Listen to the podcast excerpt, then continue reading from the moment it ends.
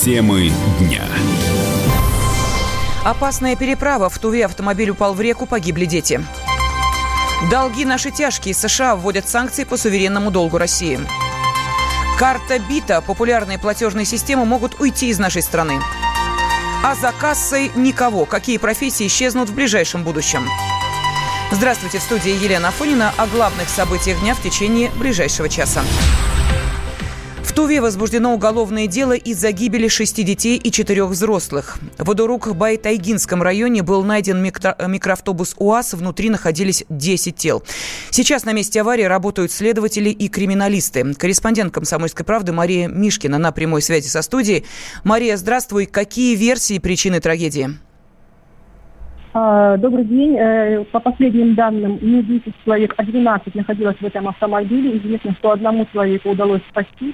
Еще один, это женщина, считается пропавшей без вести. А тела десятерых человек действительно а, найдены и подняты. Э, шесть, э, шестеро детей, это, конечно, большая трагедия.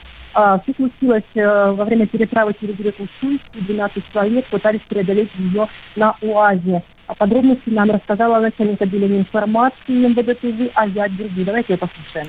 12 июля, 8 часов 55 минут, в дежурную часть отделения полиции номер один села Тели поступило телефонное сообщение от местного жителя о том, что на территории Байтайкинского района при попытке пересечения реки Шуй вброд опрокинулась автомашина марки УАЗ. На месте происшествия с признаками утопления обнаружены тела 10 погибших, шестеро из них несовершеннолетних. В настоящее время устанавливается точное количество людей, находившихся в транспортном средстве. Для установления всех обстоятельств произошедшего на место происшествия выехала следственно-оперативная группа. И нам удалось выяснить э, подробности. А, все люди – это жители села Тели, расположенного э, рядом. И это две семьи, две семьи, в которых э, были дети. А для чего они переправлялись через реку? На самом деле неподалеку от села находятся хлебные точки 207. И сюда ездят за водой не только жители этого села, но приезжают из других районов Тувы и даже из других соседних регионов. Он очень популярный, потому что имеет шесть разных выходов, в каждом вода имеет свой вкус, есть для лечения, а, и э, здесь действительно очень много людей, но добираются до источника ровно вот именно этим способом. То есть нужно доехать до реки, пересечь ее на автомобиле, но это, конечно, высоко проходимая машина. А потом проехать еще немного, оставить автомобиль и около 6 километров вести до источника пешком, либо на лошадях. То есть, общем, такая традиционная дорога, но дело в том, что э, река э, здесь не произошло, она сама по себе достаточно полноводная, там очень быстрое течение. А сейчас, терять все-таки половодье, и, и течение особенно сильное, и воды в реке достаточно много, поэтому э, настолько был сильным поток, он перевернул автомобиль, и выбраться из него люди не смогли, они утонули. Там на месте сейчас продолжаются работы. Мария Мишкина, Комсомольская правда, Красноярск.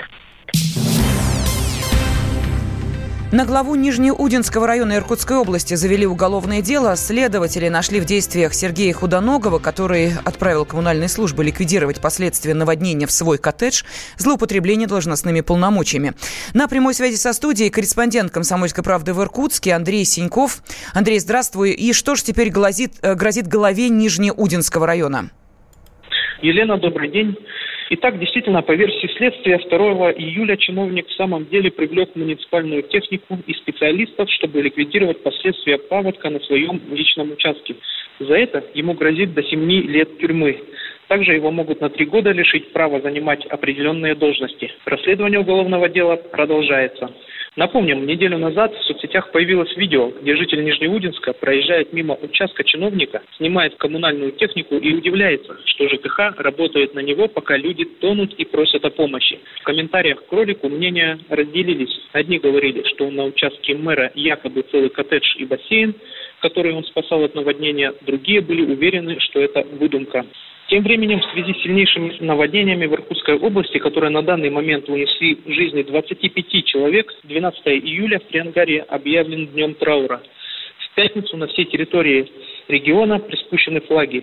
Все учреждения культуры и телерадиокомпании отменили развлекательные мероприятия и не транслируют развлекательные передачи. В 18.00 на центральной площади Атриум в Тулуне, где по-прежнему затоплено 138 домов, состоится траурный митинг в память о погибших в результате паводка. Люди придут с зажженными свечами и цветами. По Луне также продолжается переселение местных жителей, потерявших жилье из пунктов временного размещения в более комфортные условия для длительного проживания – 331 человека разместят в общежитии педагогического колледжа, школах-интернатах, санаториях и профилакториях. Что касается детей, то 974 ребенка отправили на отдых в 26 оздоровительных лагерей, где они пробудут минимум 18 дней. Всего на отдых отправят более 3000 ребятишек. Сложной продолжает оставаться ситуация в Иркутской области и с лесными пожарами. По состоянию на 12 июля зафиксировано 43 очага на площади 36 129 гектаров. Больше только в Красноярском крае. За прошедшие сутки удалось потушить 15 пожаров. Указом губернатора Иркутской области Сергея Левченко с 11 июля на всей территории Прибайкалья введен режим чрезвычайной ситуации. На время действия ЧС посещение лесов запрещены. Андрей Тиньков, Комсомольская правда, Иркутск. В Госдуме отреагировали на поправку Конгресса США о санкциях против госдолга России. Как заявил первый зампред Комитета по экономической политике Валерий Гартунг, новыми ограничениями американское правительство помогает Москве идти по пути отказа от доллара. Я не думаю, что вот это как-то серьезно ударит по российской экономике, но не будем занимать в долларах. Ну что? Ну, собственно говоря, нам это и ни к чему. Во-вторых, любые санкции всегда возвращаются к тому, кто их вводит. США имеет доминирующее положение в мире в сфере финансов. Основной резервной валютой в мире является все-таки доллар. Они такого рода действиями бьют по собственному доминирующему положению. Зачем это они делают? Ну, это большой вопрос. Если они думают, что они таким образом как и повлияют на внешнюю политику России, практика показала, что это бессмысленно. А вот подорвать доверие к доллару они подорвут, это точно. Ну, а для российской экономики, я думаю, что в конечном итоге это приведет к положительным результатам, потому что это заставит российское правительство более серьезно относиться к вложениям своих резервов. И я думаю, что на государство начнет вкладывать в российскую экономику и создавать здесь рабочие места, развивать налогооблагаемую базу, укреплять всеми возможными способами экономический потенциал России. Ни для кого не секрет, всем это очевидно, да, это азбука, что чем мощнее экономика, тем устойчивее финансовая система, тем больше налогооблагаемая база и, собственно говоря, больше возможностей для исполнения бюджета. В конечном итоге это приведет к позитивным изменениям в России и к негативным в США. Ранее Конгресс США одобрил поправку к проекту оборонного бюджета на следующий год. Она подразумевает введение санкций против госдолга России из-за якобы вмешательства нашей страны в американские президентские выборы. Комсомольская правда представляет. Как тебя зовут? Давид Шнейдров Давид. Почему тебя назвали Давидом? Мама говорила, что звезда родилась. Давид, мы делаем тебе предложение, от которого невозможно отказаться. Синяя или красная таблетка? Я возьму большой куш. Окей, тогда ты пустишься во все тяжкие. Мы всегда платим долги. Самые лучшие фильмы и сериалы по субботам в 9.00 с Давидом Шнейдеровым. Целых два часа смотрим кино по радио.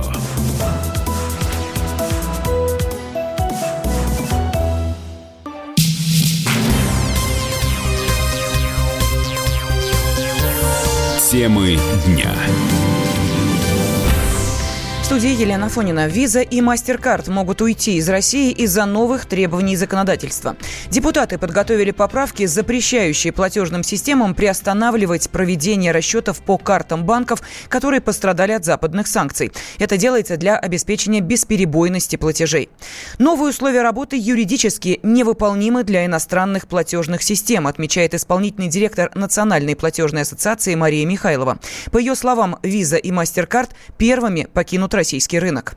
Эти меры, они, конечно, поставят вопрос, как платежные системы будут здесь работать, как может дочерняя зависимая организация не выполнять требования головной своей компании с учетом международного контекста. Кто-то, наверное, может быть, рассматривает это с точки зрения какой-то надежности и бесперебойности, но эти платежные системы международные, и их ценность, важность, популярность, она именно связана с их международным статусом, международным присутствием, едиными правилами работы по всему миру. И мы только-только начали привыкать к тому, что можно вот с этой картой поехать в любую страну и чувствовать там себя спокойно, не бегать по обменным пунктам, не вести с собой наличные деньги. Делать какую-то дополнительную еще в дополнение к тому, что уже выполнено, локализацию, какое-то отделение правил внутрироссийских от правил международных, но это очень рискованный шаг, потому что их преимущество, их ценность для потребителя заключается именно в их международном присутствии, в унификации правил, в том, что позволяет использовать в любой стране мира, неважно, где ты оказался с этой картой. Не очень понятно, почему эти меры сейчас так необходимы.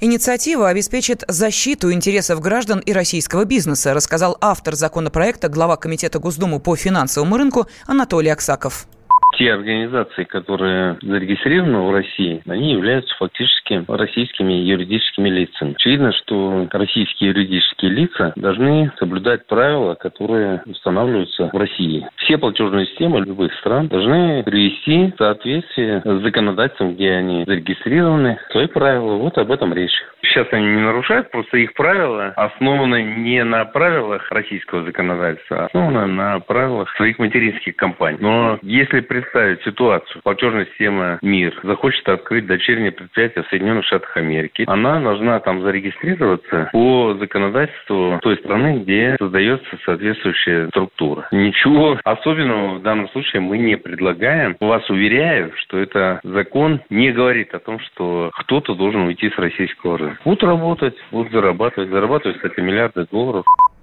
Поправки к закону о национальной платежной системе могут быть приняты Госдумой уже до конца ближайшей сессии.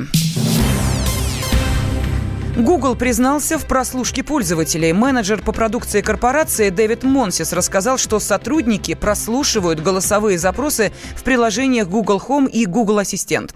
Монсис отметил, что голосами, э, с голосами людей работают лингвисты со всего мира. У сотрудников нет доступа к личной информации пользователя, и они не знают, кто именно отправляет запрос. Кроме того, работникам компании запрещено расшифровывать разговоры. Такое признание Google сделал после очередной утечки информации. Запись записи пользователей попали в распоряжение бельгийского телеканала. Некоторые из них содержали личные данные, а также разговоры, звучащие на заднем плане. Специалист в области информационной безопасности Аристарх Гутман допускает, что Google может использовать конфиденциальные сведения людей в интересах компании любую информацию можно использовать как во благо, так и во вред, да, то есть корысти не знаю, можно ли это политикой компании как-то регулировать скорее от человека, именно от сотрудников конкретных зависит. Как бы изменить целую компанию, ну, наверное, да, где-то у них внутренний, внутренний, не знаю, служба безопасности, наверное, где-то их промах в этом деле. Сто процентов говорить, что это, что называется, спецслужбы там и так далее, не знаю, я бы не стал, наверное, на сто процентов это утверждать. Да, действительно, это можно использовать такой широкий инструмент, большой охват, много пользователей, соответственно, много вариантов получить информацию ту или иную, использовать и это во благо страны, что называется, почему бы и нет. Я не, я не вижу смысла, почему бы там, не знаю, какой-нибудь спецслужб США не надавить на компанию и не воспользоваться этим. Я думаю, что разработчик действовал, составляя какое-то пользовательское соглашение, естественно, действовал в интересах самого себя.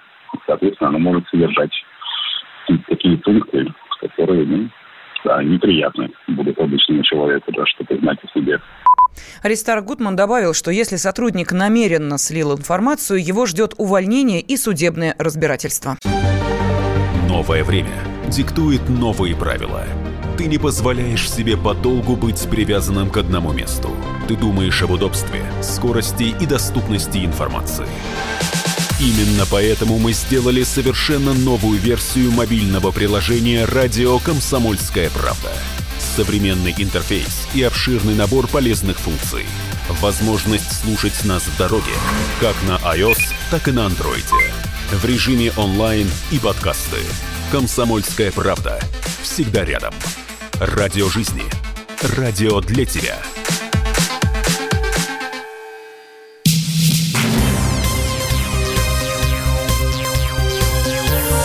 Темы дня. Студии Елена Фонина. Через 10 лет водителей и продавцов заменят цифровые сервисы. Такой прогноз сделал ректор Национального исследовательского университета Высшей школы экономики Ярослав Кузьминов.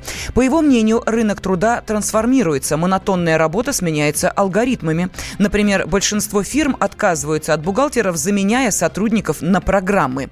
Ярослав Кузьминов также привел в пример работу почтальона. По его мнению, профессия существует формально.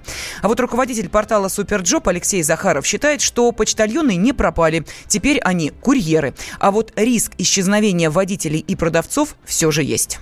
Ну, мне кажется, что совсем, конечно, профессии эти не исчезнут, но э, с переходом на беспилотный транспорт, а он ну, в крупных городах безусловным образом состоится, и, в общем, состоится достаточно быстро, количество водителей, э, которые заняты в экономике, уменьшится раз в 10 от сегодняшнего дня. И если сейчас у нас около миллиона профессиональных водителей, водители такси, э, водители курьеры, персональные водители, водители дальнобойщики, то через 10 лет останется ну, тысяч что, судя по всему, как развиваются события сейчас. А с продавцами, ну, видимо, их сократится чуть меньше, а, но это самая массовая профессия. Сейчас а, том или ином виде в продажах занято миллионов пять человек в стране, а останется, ну, два с половиной. Да? Такие тенденции существуют и, в общем, нарастают. Профессор кафедры труда и социальной политики РАНХИКС Любовь Храпылина утверждает, что без работы люди все равно не останутся. Сегодня, наверное, только ленивый из бизнеса не предлагает различные умные системы, для которых нужны операторы для которых нужны системы слежения. Вся вот эта замена техники без включенности человека, это мы видим по Боингу. То есть это невозможно, чтобы это проходило мгновенно. Конечно, это будет проходить поэтапно. И я не думаю, что правительство, которое хочет достаточно долго иметь власть, будет махать шашкой. В каких-то областях более быстро появятся новые виды деятельности, а соответственно специальности и профессии. Да я даже не сомневаюсь, что она будет у людей работа. Не думаю, что очень радостно заменят тех же кассиров, тех же продавцов на автоматы, сами владельцы этих э, торговых систем, палаток и чего угодно. Человеку в этом плане пока доверия значительно больше. В мае Всероссийский научно-исследовательский институт труда опросил российских работодателей и составил список наиболее востребованных профессий. И вот на первом месте оказался продавец-кассир, на втором – повар, а на третьем – педагог. Российскому сталкеру, задержанному в Чернобыле, грозит штраф за незаконное проникновение в зону отчуждения. Несмотря на то, что украинский президент Владимир Зеленский подписал указ о превращении этой территории в научный и будущий туристический магнит, нашим путешественникам там точно не рады. И увидеть место, где произошла одна из самых крупных техногенных катастроф современности, с российским паспортом можно только нелегально. Юрий Кораблев подробнее.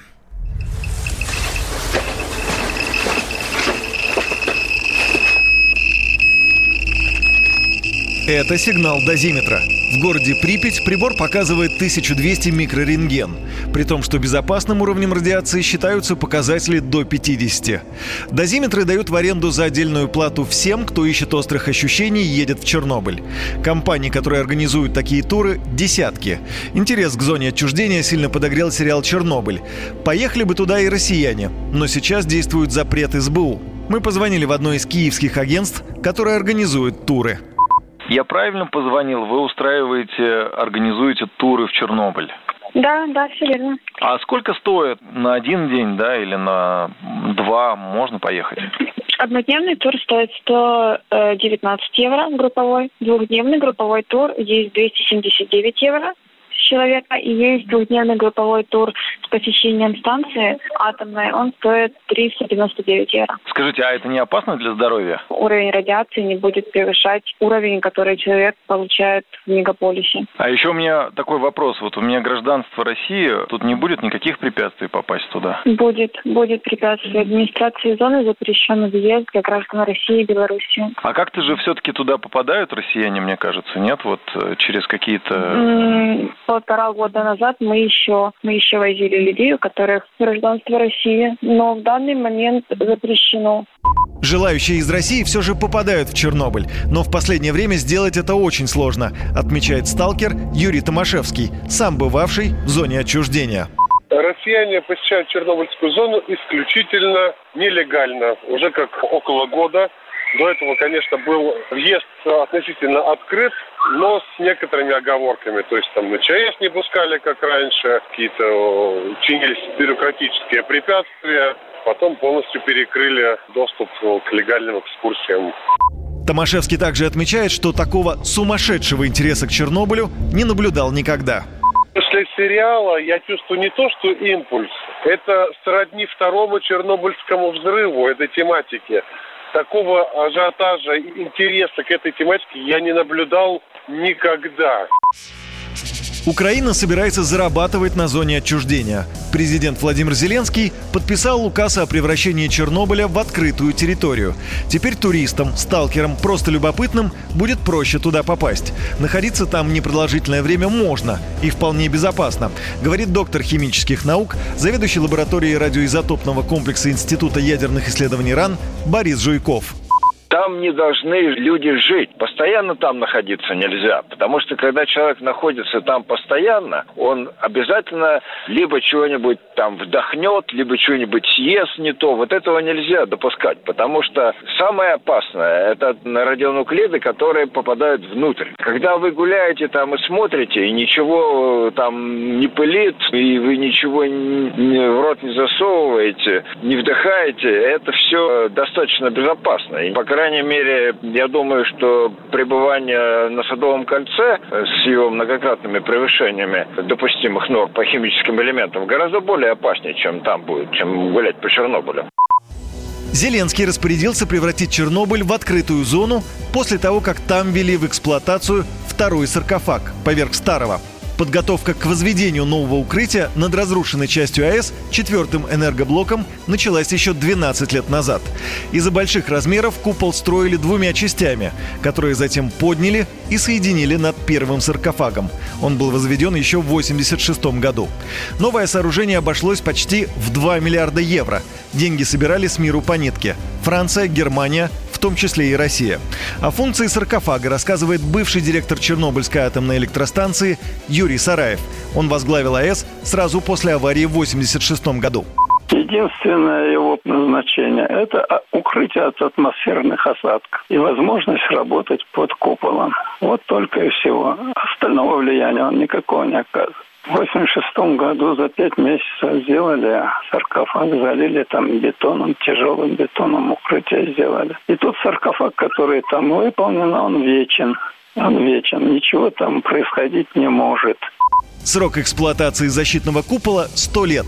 Именно столько времени, как предполагается, потребуется для демонтажа реактора и полной утилизации радиоактивного мусора. Возможно, через сотню лет человек вновь будет вести на территории Чернобыля активную деятельность. Пока же это зона отчуждения. Юрий Кораблев, радио «Комсомольская правда». Радио «Комсомольская правда». Более сотни городов вещания и многомиллионная аудитория. Владимир 104 и 3 FM. Эм. Пермь 96 и 6 FM. Эм. Ижевск 107 и 6 FM. Эм. Москва 97 и 2 FM. Слушаем всей страной.